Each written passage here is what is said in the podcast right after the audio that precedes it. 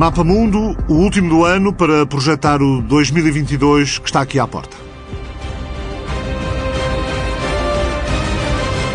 Porque não é a passagem de um ano para o outro que faz tornar tudo novo, na perspectiva de José Pedro Teixeira Fernandes, muito do que será importante em 2022 vem de tensões, problemas, acontecimentos que já marcaram o ano que está para terminar. Em termos perspectivos, 2022 provavelmente será marcado por continuidade de muitas das tendências e conflitos que já hoje uh, são visíveis e estão presentes no mundo atual. Claro que isto não significa que não surjam tensões ou crises geopolíticas ou outros acontecimentos políticos maiores uh, que são todo imprevisíveis nesta altura. Em qualquer caso, alguns dos acontecimentos uh, a seguir em 2022, uh, porque tudo indica que se projetarão no próximo ano, são estes.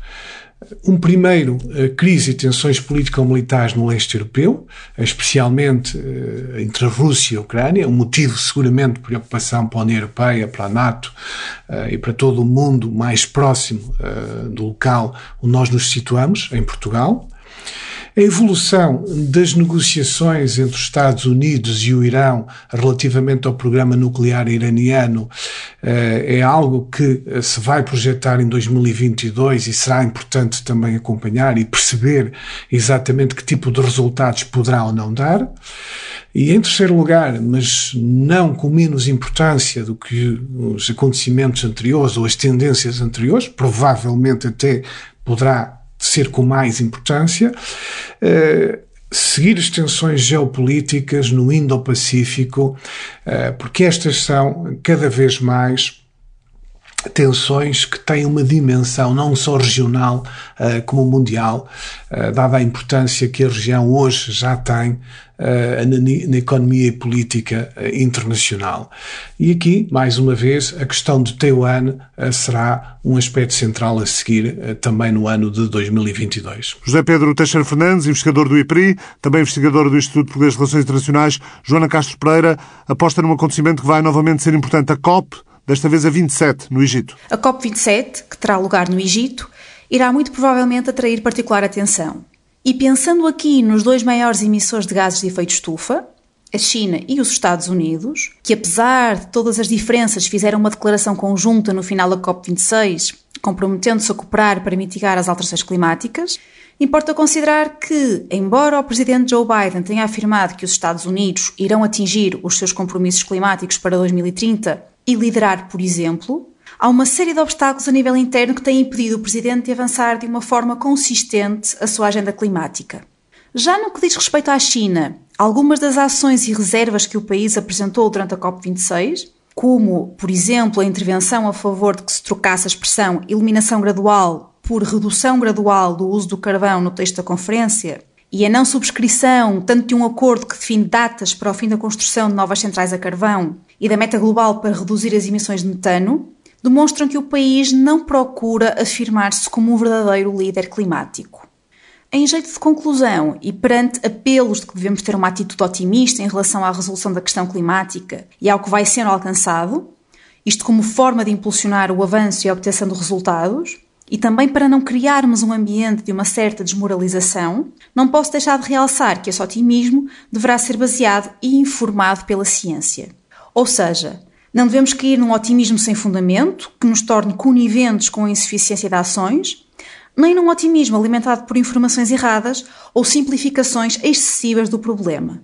Não podemos de todo deixar de ser críticos. Posicionamento crítico e confiança na ciência, recomendações da cientista social e investigadora Joana Castro Pereira para o investigador e doutorando em ciência política, atualmente em Berlim, João Estevens.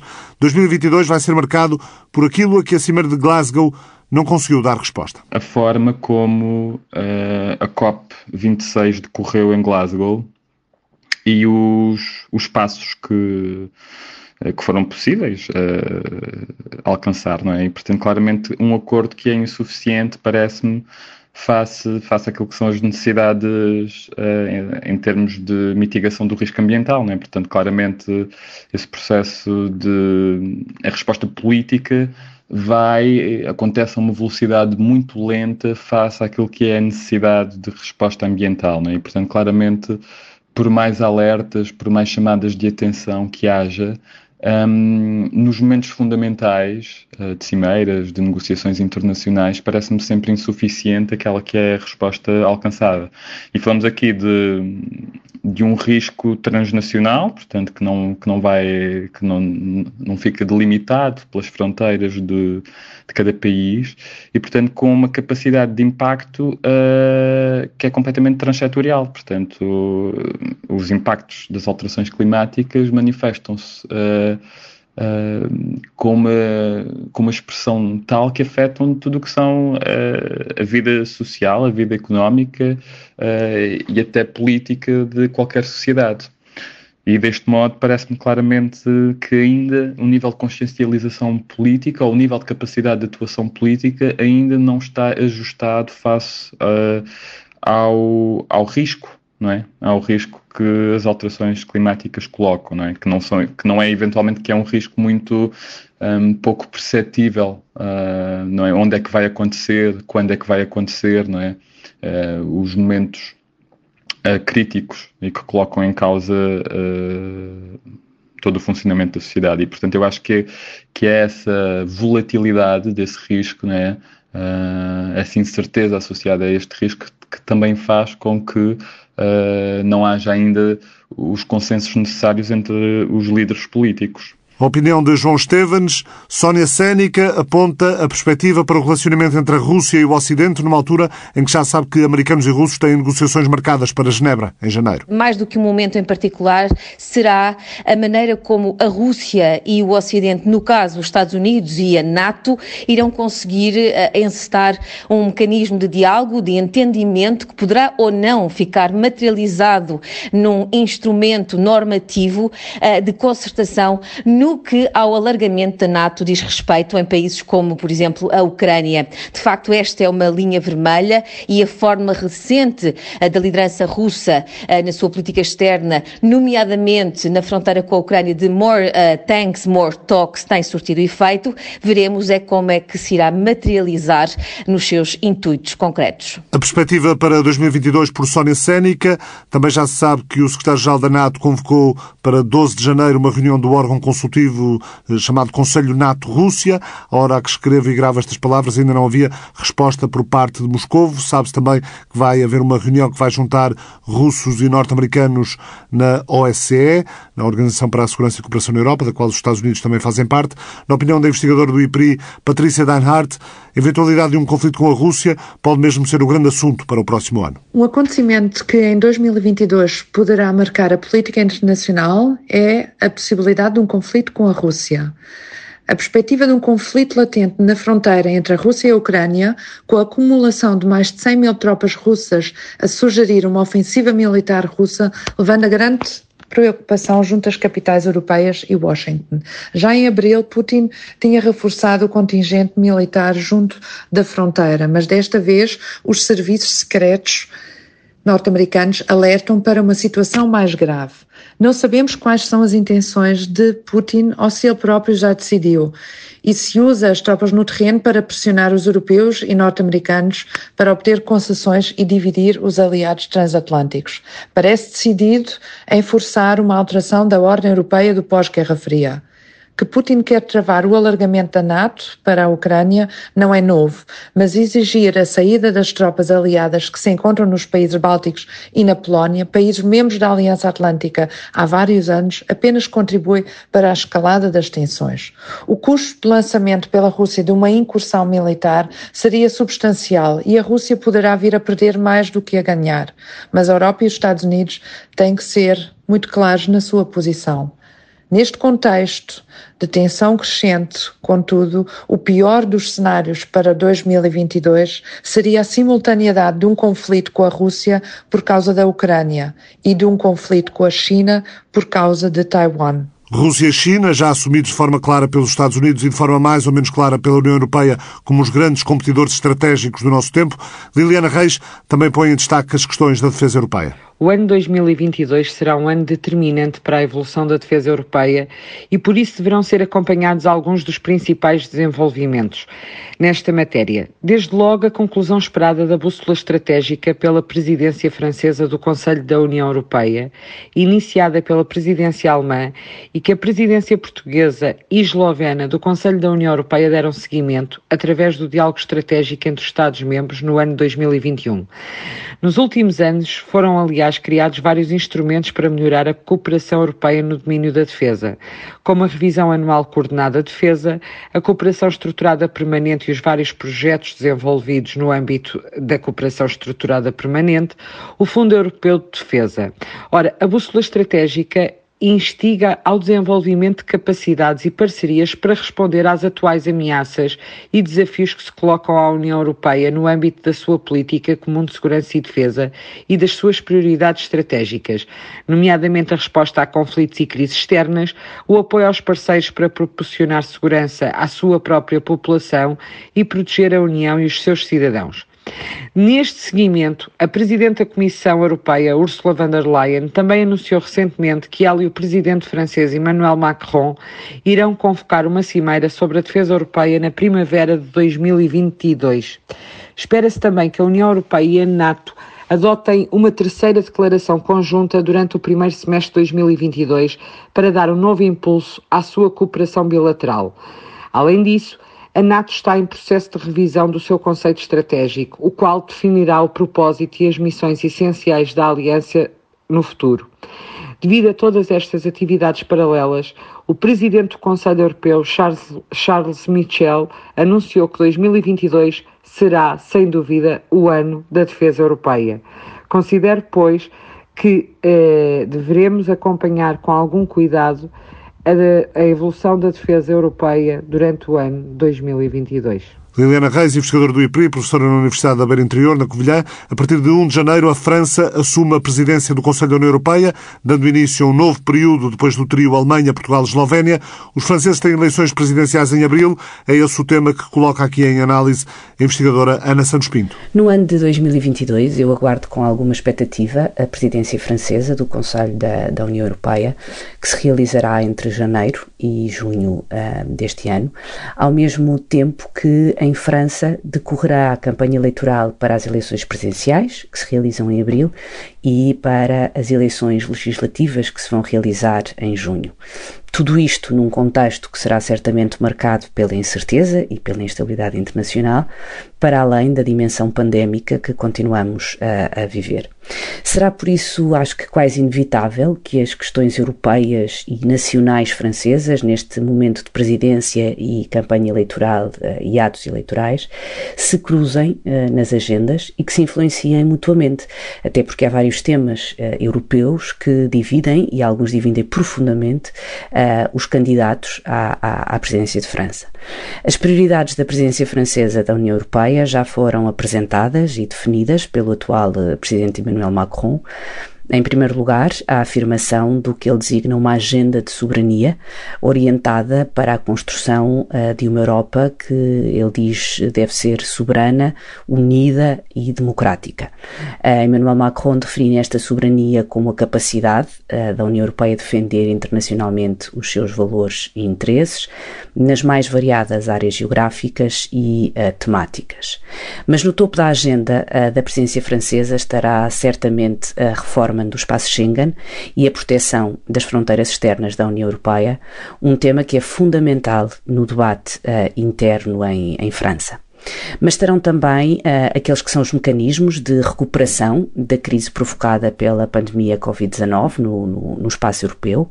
Uh, estará a aplicação uh, do plano de transição ecológica, estará a transição digital, em particular o debate sobre a legislação que pretende a regulação das plataformas digitais.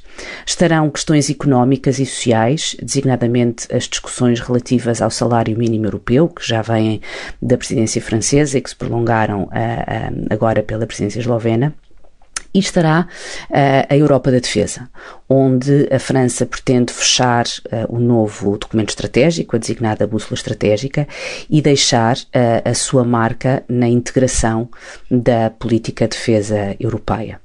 Agora, resta saber como é que as questões internas em França, a, a narrativa da campanha eleitoral e, naturalmente, o resultado das eleições uh, francesas uh, vão marcar esta uh, presidência, ao mesmo tempo que uh, teremos um novo governo alemão que agora inicia funções e que também vai iniciar, digamos assim, a sua atividade na, na, na esfera europeia. Um, importa recordar que esta presidência francesa decorre num contexto trio.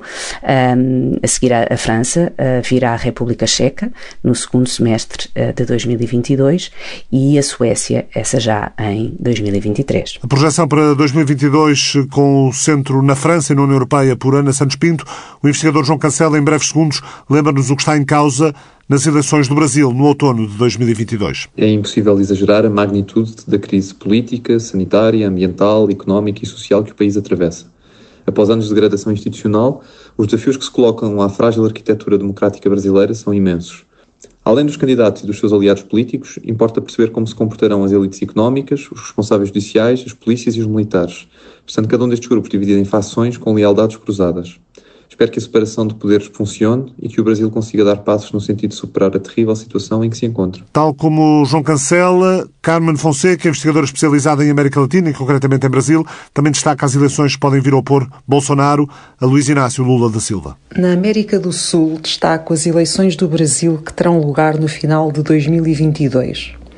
Como fomos dando conta no mapa mundo, o Brasil encontra-se numa situação caótica que, embora fosse anterior à pandemia, tem sido agravada desde então com a forma irresponsável, errática e amadora como o presidente Jair Bolsonaro tem conduzido os destinos do país registando uma queda de popularidade nas últimas semanas a favor do antigo presidente Lula da Silva, que ainda não formalizou, contudo, a sua candidatura, os próximos meses serão de grande efervescência política no Brasil.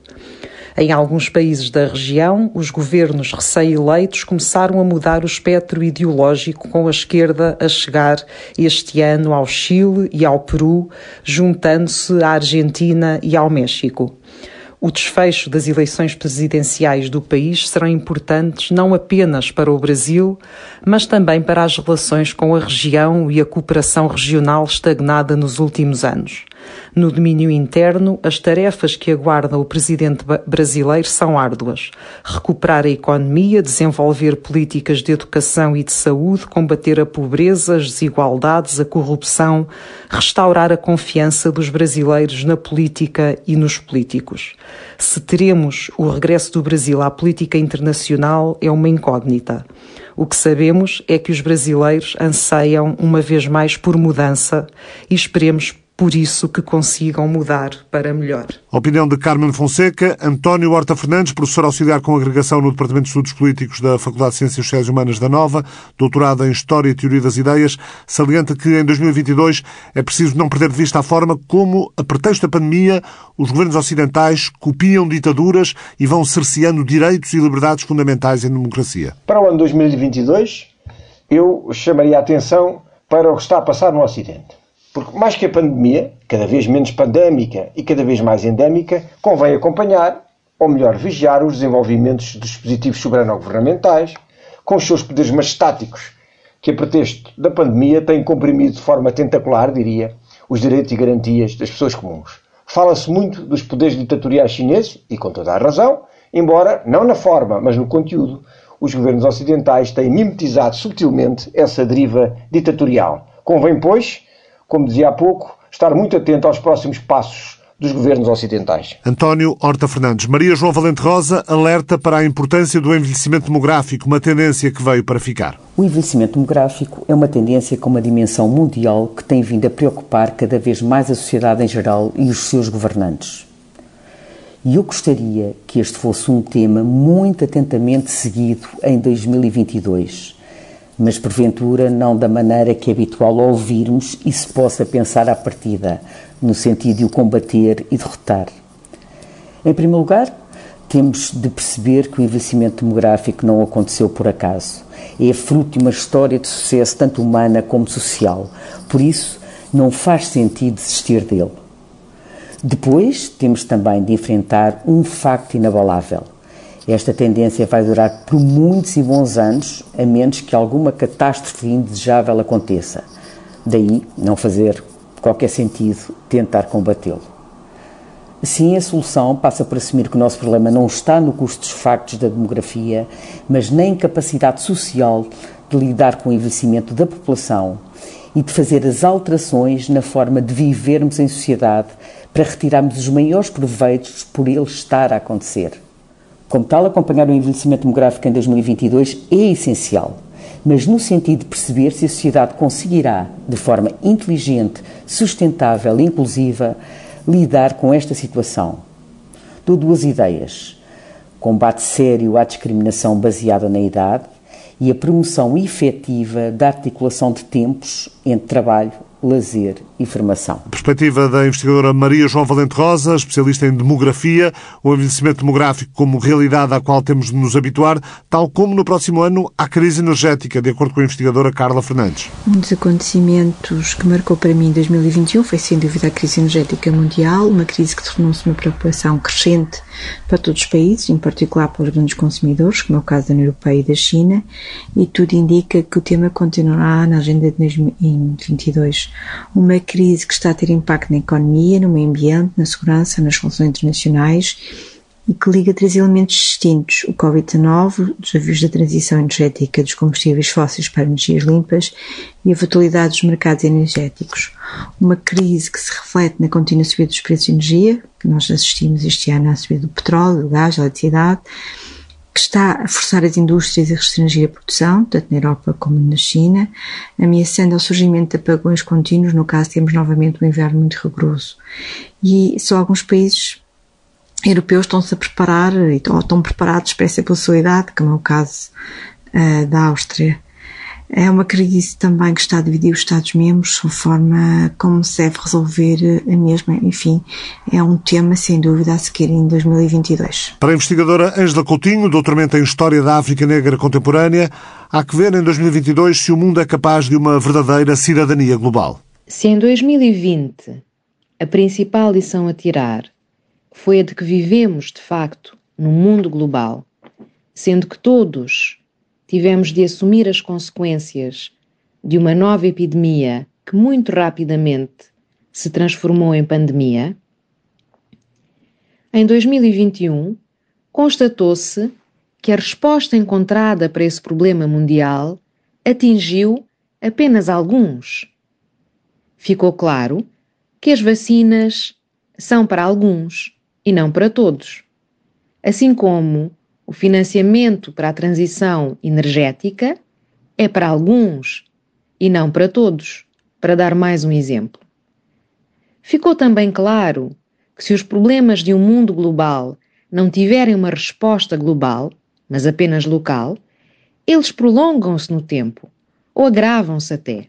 O fenómeno a observar em 2022, quanto a mim, será o seguinte: se para uma parte dos excluídos ou banidos do sistema das democracias liberais, as propostas das forças políticas da extrema-direita e do extremismo violento parecem ser mais inclusivas, há filósofos que apelam a juventude africana ao exercício de uma cidadania global para reivindicar uma verdadeira integração neste mundo global.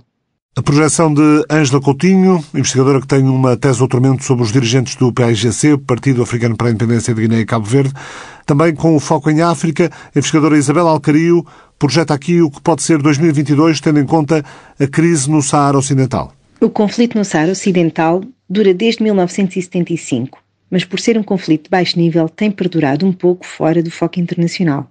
Contudo, desde novembro de 2020, ano em que o cessar-fogo foi interrompido, as tensões têm crescido e há um risco de agravamento para 2022. Quer Marrocos, quer a Argélia, que apoia a Frente Polisário, têm evitado entrar numa escalada militar, mas desde agosto de 2021 que as tensões estão ao rubro. A Argélia suspendeu as relações diplomáticas e, mais recentemente, não renovou o contrato do gasoduto Maghreb-Europa, que traz o gás natural argelino passando por Marrocos até, até a Espanha. No momento de aumento das tensões e da competição regional, os riscos de tensões militares são reais e pode mesmo haver um recrudescimento do conflito armado. 2022 no Saara Ocidental e claro que a África vai acabar por sentir aquilo que é a rivalidade atual entre as grandes potências, como destaca a investigadora Alexandra Magnólia Dias. 2022. Que evento destacar para o ano que se aproxima? Em particular, é de pensar uh, na rivalidade em crescendo entre grandes potências, que tem implicações óbvias para a África e para os seus líderes, mas também nos mostra a importância geoestratégica do continente. O continente muito longe de ocupar uh, um papel e um posicionamento marginal em termos de relações internacionais, pelo envolvimento de grandes potências, quer uh, ocidentais e não ocidentais, mostra-nos como é importante uh, continuarmos a acompanhar o que segue em África. Destaco a cimeira, a sexta cimeira UE África, que terá lugar em fevereiro de 2022. Mas para entendermos esta cimeira ou é África, não podemos deixar de pensar eh, nas suas antecessoras por iniciativa eh, de outras grandes potências. Destaca em particular o Fórum para a Cooperação China-África, que decorreu em novembro de 2021, a Cimeira também a Turquia África, que decorreu em dezembro de 2021 e, de modo ainda que virtual, a Cimeira Mundial para a Democracia sob a liderança uh, dos Estados Unidos. Em fevereiro de 2022 decorre também a Cimeira Anual Africana, que normalmente uh, estipula uh, o lema para o continente no ano um, em apreço.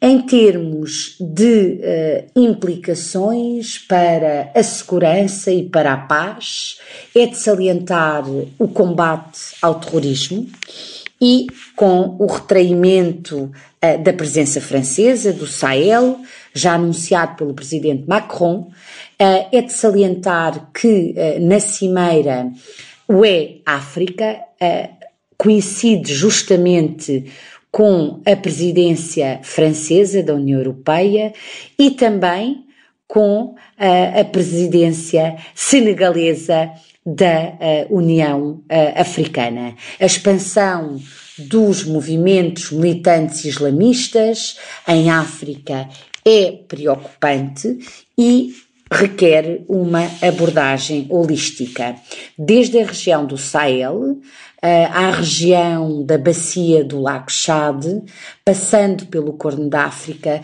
até ao norte de Moçambique, esta questão é, é incontornável e é, estará a acompanhar-nos nas próximas décadas. Por outro lado, faça uma década de uh, diminuição de golpes de Estado em África e mesmo uh, o reconhecimento uh, da uh, instituição de uma norma de tolerância zero face a este modo de chegada ao poder, 2021 deixa-nos alguns sinais preocupantes relativamente ao retorno do recurso ao golpe de Estado e a tentativas falhadas do mesmos para chegar uh, ao poder. Então destaco uh, no plano internacional uh, do envolvimento de grandes potências em África e atores externos em África, a, a Cimeira UE África em fevereiro de 2022. Ainda em 2022 também terá lugar a segunda cimeira de, chefes de Estado africanos e Estados Unidos, organizada pelos Estados Unidos em 2022. Vamos ver como será a afluência uh, dos líderes africanos a Washington DC, comparando então com a afluência às cimeiras uh, já uh, anunciadas. Numa nota distinta, gostaria também de destacar o lançamento planeado para dezembro de 2022 de um satélite de última geração, é muito significativo, pela Agência Europeia para Monitorização um, do Clima. Um, de, deste satélite, uh, que será também acompanhado uh, pela criação de uma obra de arte inédita, inédita da autoria de três artistas africanos que uh, passaram à seleção muito competitiva, Michel Ekeba, da República Democrática do Congo, Geraldine Tobé, da, da, também da República Democrática do Congo, e João David Note. Então vamos terminar em princípio, o próximo ano, dezembro de 2022, com o lançamento de este satélite de última geração tão importante para a recolha de dados que nos possam ajudar a mitigar uh, os efeitos das alterações climáticas uh, em África e não só, também em termos uh, internacionais. O olhar de Alexandra Magnólia Dias para 2022, um ano que vai certamente ver o acentuar das derivas autoritárias em vários países. Há poucas horas, um tribunal russo ordenou a extensão da Memorial, cujos líderes prometem continuar o trabalho que fazem, mesmo que tenham ordem de encerramento pelo Supremo Tribunal Russo, dizem. A Memorial faz muito trabalho de memória sobre as vítimas dos campos de trabalho forçado na antiga União Soviética. Esta é uma das principais organizações de defesa dos direitos humanos na Rússia. 2022 vai ser ano de eleições em Angola, num momento complexo para o governo de João Lourenço, em que a situação económica do país continua a ser preocupante e a de Alberto Costa Júnior regressou à liderança do principal partido da oposição, a UNITA. 2022 vai também ser ano para ver como corre o trabalho da coligação Semáforo, o governo de Olaf Scholz, do SPD mais liberais e verdes na Alemanha, e vamos ter eleições intercalares nos Estados Unidos e é possível que o Partido Democrata perca o controlo da Câmara dos Representantes, assim esperam os republicanos, desde logo Donald Trump, que vai em março lançar a sua dele própria rede social. Vai chamar-se Truth.